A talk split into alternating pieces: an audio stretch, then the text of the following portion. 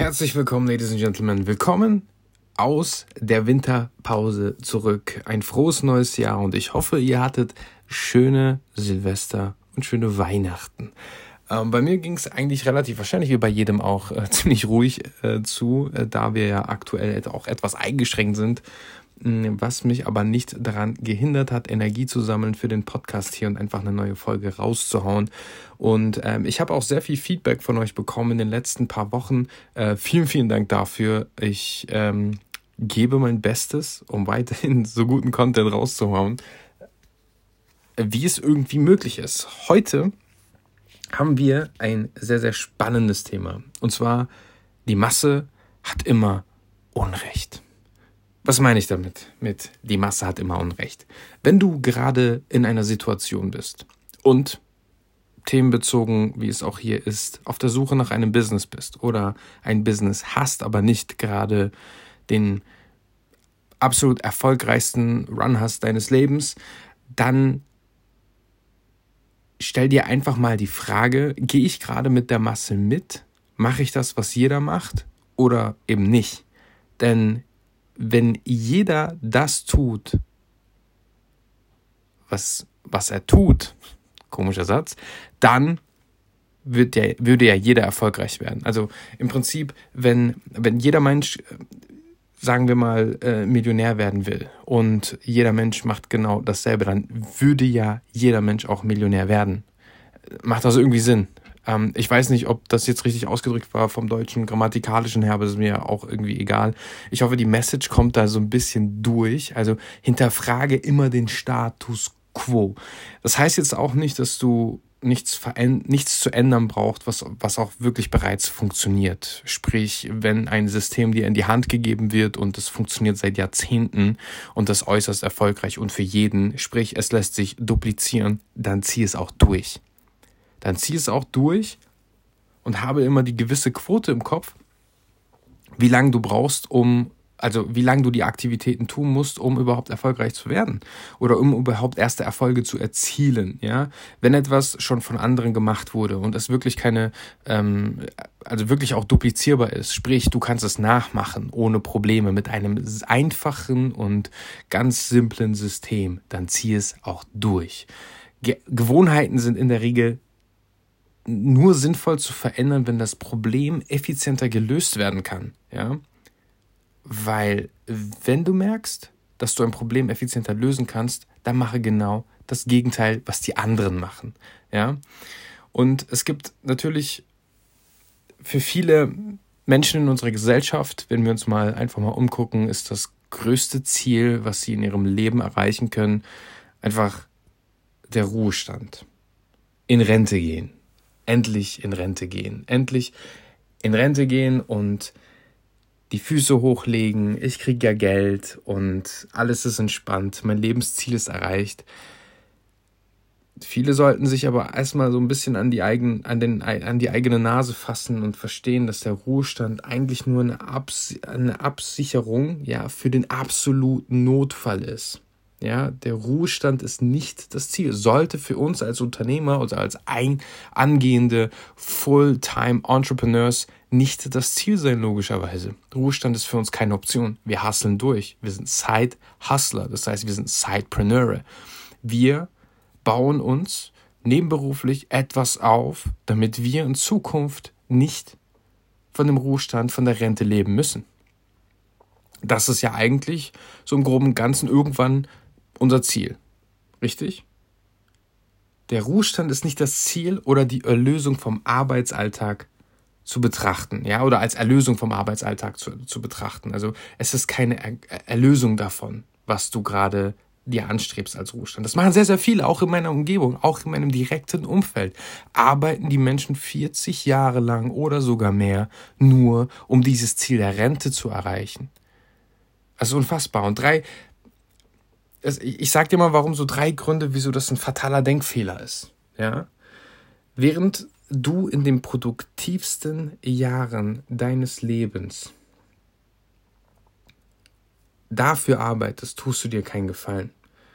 Ja, solch ein Tribut zu zahlen ist durch nichts auf der Welt zu rechtfertigen, 40 Stunden zu arbeiten für eine Arbeit, die du nicht magst oder vielleicht auch, also gehen wir jetzt mal auch nicht von, von Arbeit aus. Ich hatte heute auch äh, die Diskussion darüber, ähm, dass äh, auch etlich lange Studiengänge oder ähm, allgemein das Thema Studium nicht immer das Beste sein sollte oder nicht immer das Beste sein muss.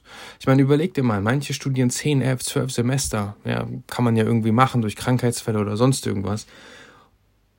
Um dann wirklich 40 Jahre oder ein bisschen mehr oder weniger, plus minus, die gleiche Tätigkeit auszuüben, lohnt es sich wirklich, diese Zeit zu investieren in ein Studium, um diesen Weg zu gehen. Für manche, ja, für manche ist es das der beste Weg überhaupt. Und das ist auch völlig in Ordnung so.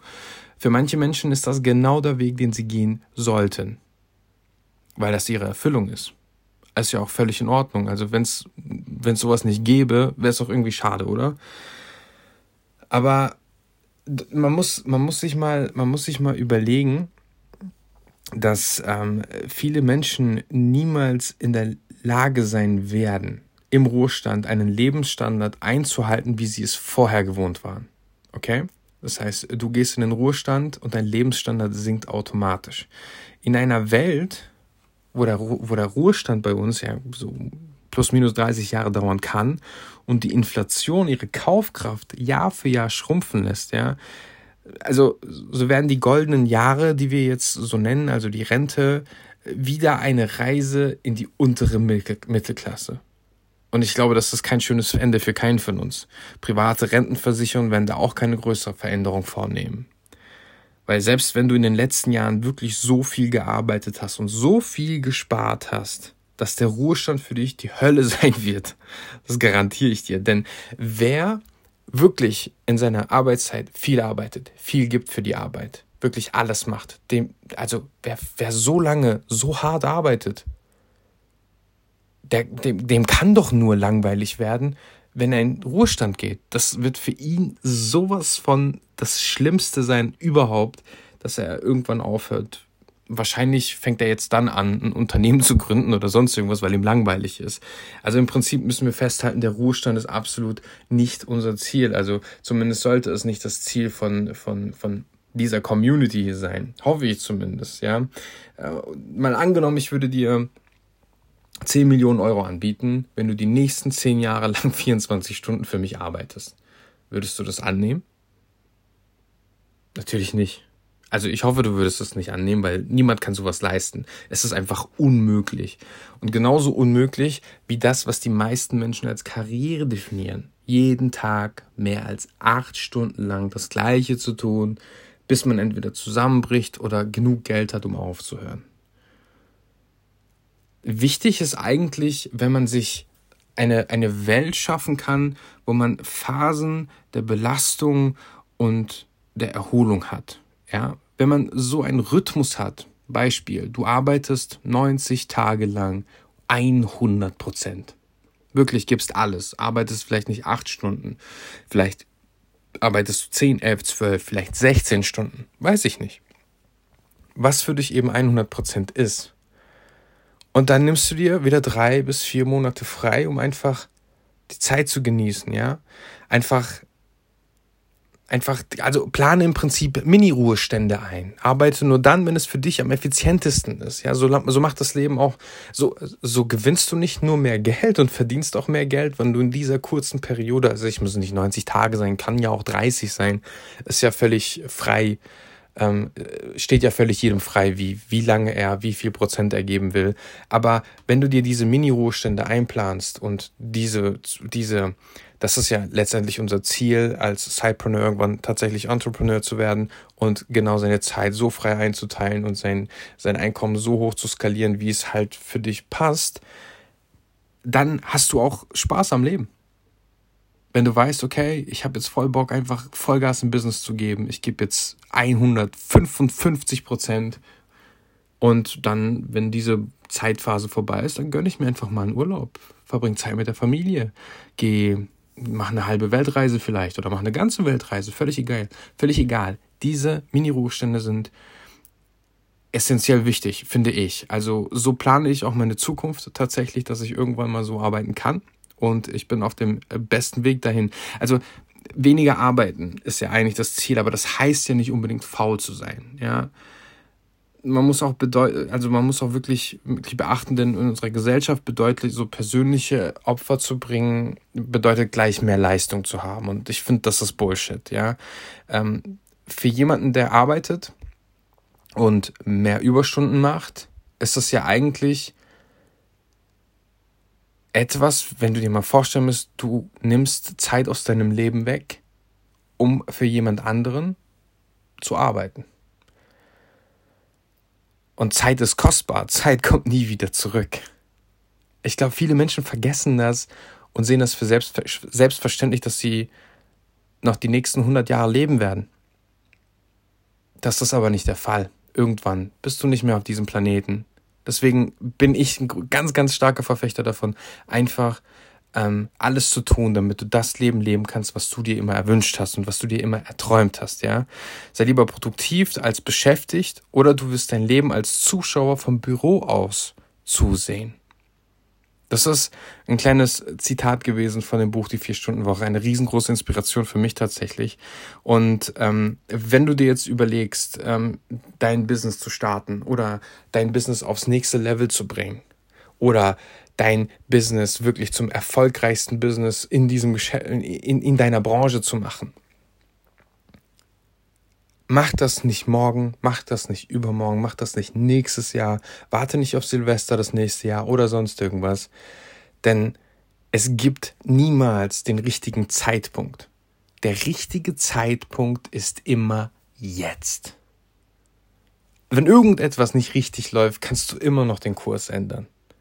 Viele Menschen bremsen sich aus Angst, dass etwas schief gehen könnte.